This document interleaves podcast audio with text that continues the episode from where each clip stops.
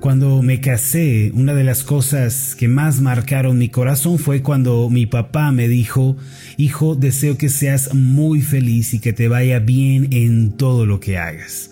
El día de mi boda, Él hizo una oración muy especial por nosotros. Tuve la bendición de vivir con Él por muchos años y se puede decir que fue mi compañero de milicia en el ministerio.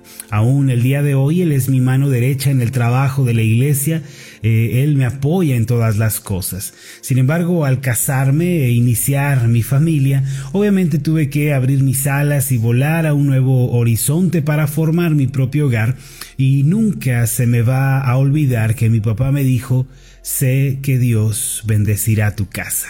Por esta razón, mis amados, me resulta imposible creer o siquiera pensar que el Padre Celestial, el Dios bueno, no quiera el bien y la bendición para nuestros hogares también.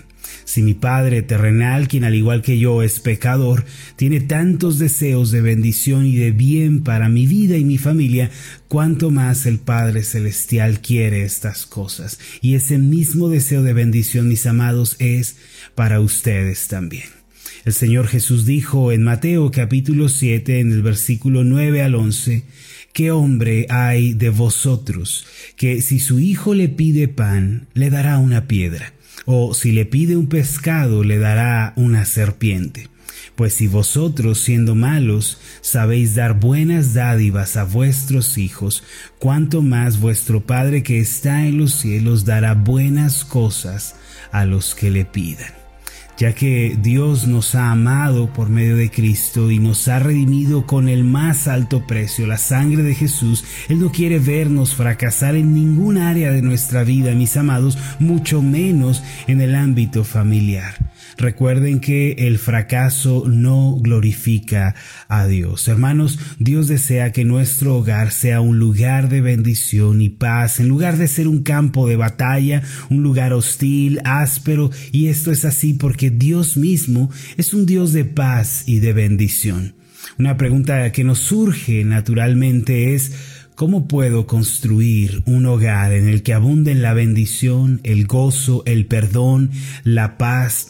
Queridos hermanos, si nosotros queremos ser plenamente felices en esta tierra, eh, y nosotros queremos salir adelante, lo más importante es aprender a tener armonía y paz en nuestras relaciones con otras personas.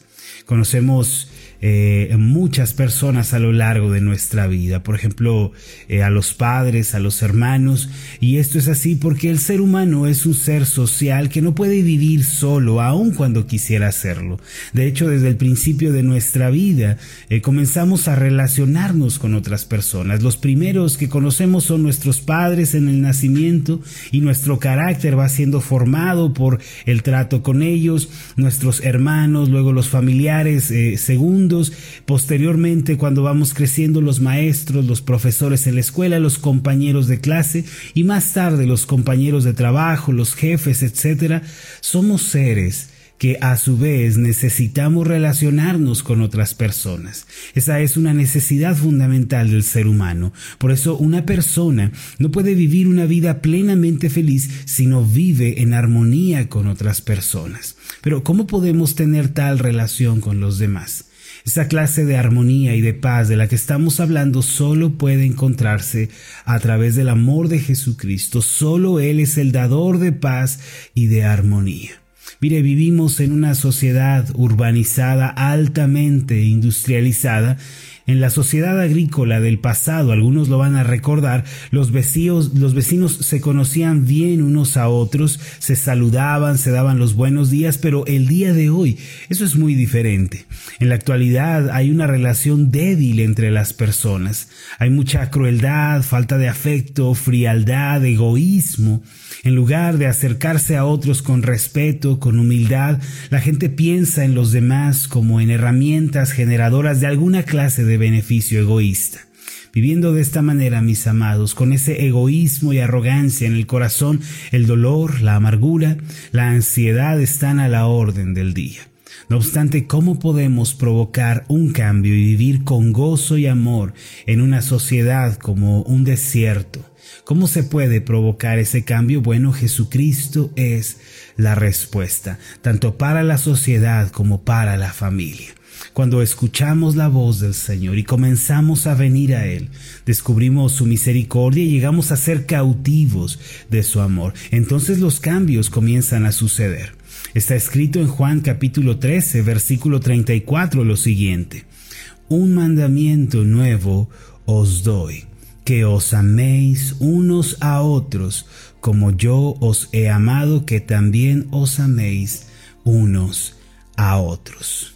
El Señor Jesús nos dio un mandamiento nuevo, aunque en la ley de Moisés ya existía el mandamiento de amar al prójimo como uno se ama a sí mismo, todavía la humanidad no conocía el gran amor de Jesucristo. Ese mismo amor que hemos recibido a través de Jesús es el que Él nos manda compartir con los demás. Noten que Él no nos está pidiendo que hagamos algo que Él mismo no haya hecho ya por nosotros. Ahora, ¿cómo es que nos ha amado Jesucristo? En primer lugar, Él vino a este mundo y optó por una vida de servicio y de humildad. Él siendo Dios se hizo hombre y vino y caminó con nosotros. En Marcos capítulo 10 versículo 45 dice, porque el Hijo del Hombre no vino para ser servido, sino para servir y para dar su vida en rescate por muchos. De esta forma Dios nos mostró su gran amor.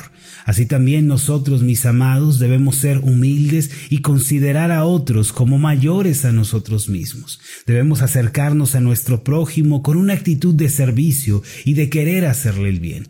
Los problemas en las relaciones comienzan mayormente cuando queremos que otros nos hagan felices y cuando queremos que otros nos sirvan a nosotros. Pero la felicidad, la bendición, la paz pueden tener lugar cuando nosotros nos interesamos por hacer felices a los demás y por servirlos con una actitud misericordiosa.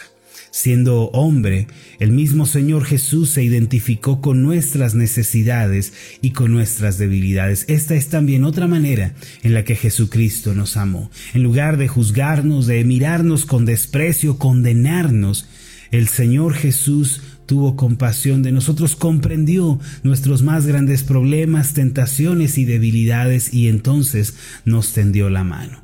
En Hebreos 4, versículo 15 dice que nuestro sumo sacerdote se compadece de nosotros, es decir, Jesucristo, porque Él fue tentado en todo, pero sin pecado. Hermanos, Él sabe las luchas, las tribulaciones que nosotros tenemos, incluso nuestros pecados, pero Él no se acerca y nos trata de una manera inmisericordia, señalándonos con el dedo acusador, viéndonos con ojos de juicio, no. La actitud de Jesús es muy diferente. Él es un Señor de misericordia y de compasión. Nosotros debemos de la misma manera manifestar el amor de Jesucristo. Antes de juzgar a nuestro prójimo, de arremeter contra él, primero debemos ponernos en sus zapatos y tener empatía por su situación. Luego debemos orar por él y por nosotros mismos. Esto no quiere decir de ninguna manera que seamos solapadores o que nos hagamos de la vista gorda con el pecado, no. De hecho, nosotros debemos hablar lo que está mal, debemos hablar de los pecados, señalarlos, pero tratarlos con misericordia, no con juicio, no con el deseo de hacer mal o de destruir. Debemos señalar el error, pero con miras en el cambio y en acompañar a esas personas para que sus vidas cambien. Hermanos, Jesucristo nos trató con compasión y nosotros debemos ser compasivos también con los demás. Además de todo esto, el Señor Jesús no solo se humilló, nos sirvió, no solo nos comprendió, sino que se sacrificó para que nosotros pudiéramos ser salvos y perdonados de nuestros pecados. Él marchó a la cruz, fue clavado allí con grandes clavos por amor a nosotros, y luego de esto vino la reconciliación y la armonía con Dios. Mis amados, de la misma manera, este nuevo mandamiento que Jesús nos dio implica tener amor a nuestro prójimo, pero es un amor que se sacrifica. A veces para tener paz, para gozar de armonía en las relaciones, uno tiene que sacrificar su propio punto de vista, su comodidad, incluso su propio bienestar. Querido hermano, Cristo le ha mostrado a usted esta clase de amor y lo sigue mostrando todos los días. ¿Por qué no damos un paso al frente y amamos a nuestra esposa o a nuestro esposo con el amor de Jesucristo? ¿Por qué no amamos a nuestros padres, nuestros hijos, nuestros hermanos de la manera en la que Cristo nos amó a nosotros? Si usted quiere ser feliz y quiere gozar de un hogar en armonía, entonces tenga misericordia en sus relaciones, manifieste el amor de Jesucristo. Si quiere tener armonía con otros, primero deje que su personalidad sea transformada por el amor de Jesucristo. Ame a otros con el amor de Cristo. Vamos a hacer una oración. Padre, gracias te damos porque tu deseo para nuestros hogares y nuestras familias no es la destrucción, la ruina o el fracaso, sino todo lo contrario.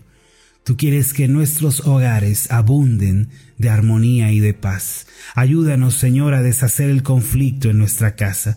Ayúdanos a deshacer la guerra, la enemistad, el ataque Señor, que cesen en nuestra familia y por el contrario ayúdanos a edificar un hogar de armonía, de paz y de bendición. Esto es posible si amamos a nuestro prójimo con el amor de Jesucristo. Él se humilló, nos sirvió, nos comprendió y se sacrificó por nosotros. Ayúdanos para que esa sea también nuestra actitud y nuestro sentir el día de hoy. En el nombre de Jesús. Amén y amén.